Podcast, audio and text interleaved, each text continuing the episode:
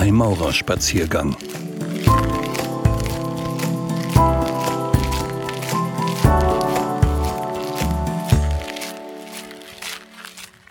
Stille Nacht, heilige Nacht. Mit Hagen unterwegs auf einem Spaziergang. Im Grunde arbeitet die Advents- und Weihnachtszeit mit kraftvollen und archetypischen Bildern, die, so glaube ich, die Macht haben, den Menschen im Innersten zu berühren und zu transformieren. Es ist die dunkelste Zeit im Jahr. Die Tage sind so kurz und die Nächte so lang und tief wie sonst nie. Es ist die Zeit der Kälte, die Zeit der Finsternis und die Zeit des Todes. Der Frost hat alles Leben unter sich begraben. Wir befinden uns im Winter, im Norden des Lebens. Die Adventszeit fordert uns auf, inmitten dieser Dunkelheit und Trostlosigkeit auszuharren, diesen Schwellenraum außerhalb unserer Wohlfühlzone nicht zu verlassen oder wegmachen zu müssen. Es ist dieselbe Aufforderung, die bei den alten Initiationsriten an den Initianten gestellt wurde. Stell dich der Finsternis, halte die Finsternis aus.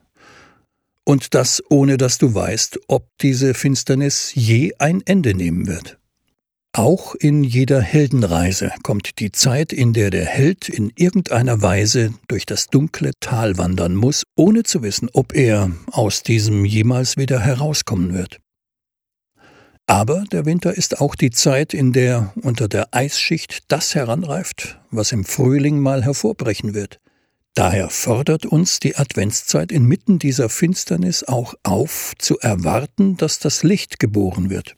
Und zu Weihnachten, in der längsten und tiefsten Nacht des Jahres, wird dann das, was wir noch nicht sehen können, geschehen.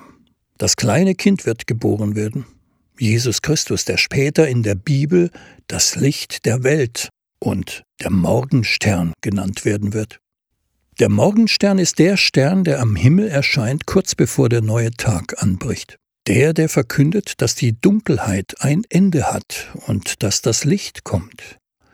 In der antiken Mythologie war dieser Morgenstern einst Luzifer, der Lichtbringer. Daher ist die Aufgabe des Advents zweierlei. Zum einen fordert er uns auf, die Dunkelheit auszuhalten, zum anderen richtet er unseren Blick aus auf die Geburt des Lichtes. Diese Geburt kann aber erst stattfinden, wenn die Nacht am tiefsten ist. Ich glaube, dass unsere Gesellschaft die Fähigkeit, Dunkelheit zu ertragen, Finsternis auszuhalten, weitestgehend verloren gegangen ist. Wir haben eine Ideologie, die die egomanen subjektiven Bedürfnisse des Individuums über alles stellt. Ein Gesellschaftssystem, das auf Schmerzvermeidung und Sicherheit ausgelegt ist, zumindest für die, die es sich leisten können. Und ein Wirtschaftssystem, das uns einredet, dass wir jedes Bedürfnis sofort befriedigen, jeden Mangel augenblicklich ausfüllen dürfen und müssen. Ich will alles, und das sofort. Und so verwundert es nicht, dass immer mehr Menschen alles tun, um die Finsternis des Winters zu vermeiden. Wenn es zu unangenehm wird, suchen wir uns flüchtige Befriedigung, flüchtige Ablenkung, flüchtiges Glücksgefühl.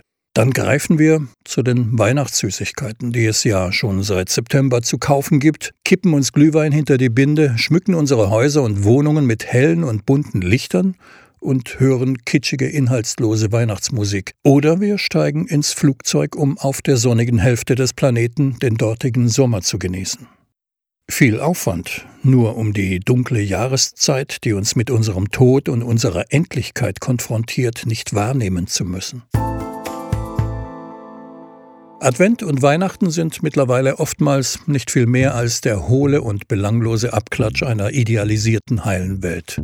Die kitschige Weihnachtsromantik unserer Gesellschaft verkommt mehr und mehr zu einer Flucht vor der Realität, als dass sie uns noch mit unseren ureigensten Lebensthemen in Berührung kommen ließe.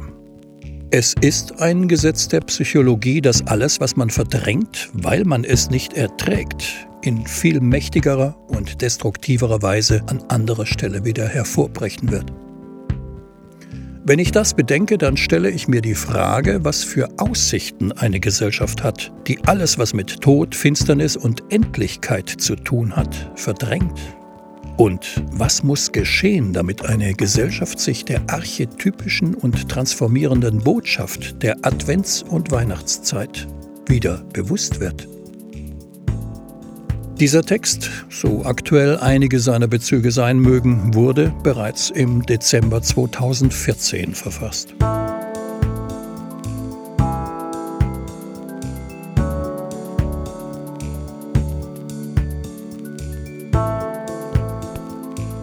Mit Hagen unterwegs auf einem Freimaurerspaziergang.